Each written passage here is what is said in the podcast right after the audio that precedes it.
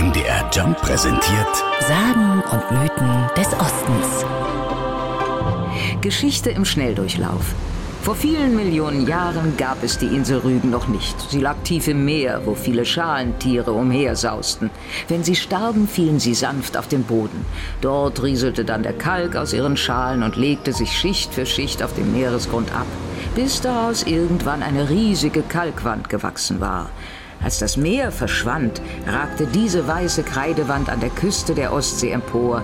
Das ist der heutige Königsstuhl auf der Insel Rügen. Doch wieso heißt die Kalkwand eigentlich Königsstuhl?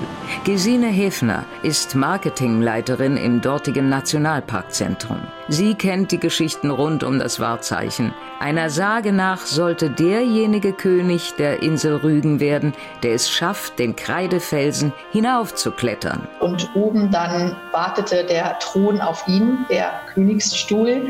Und dort sollte er gekrönt werden, dann dieser Jüngling, der das dann vollbringen würde. Es hat aber nie einer geschafft und es gab nie einen König von Rügen.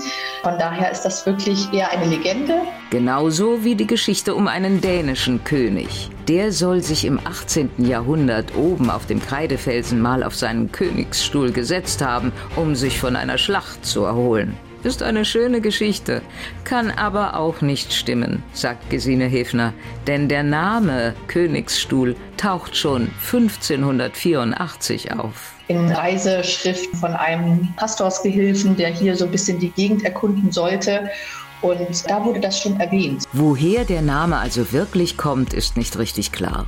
Wahrscheinlich fanden die Menschen den Kreidefelsen so herrschaftlich schön, dass sie ihn einfach Königsstuhl nannten, vermutet Gesine Heffner. Was sie aber sicher weiß, ist, dass der Königsstuhl ein beliebtes Reiseziel ist.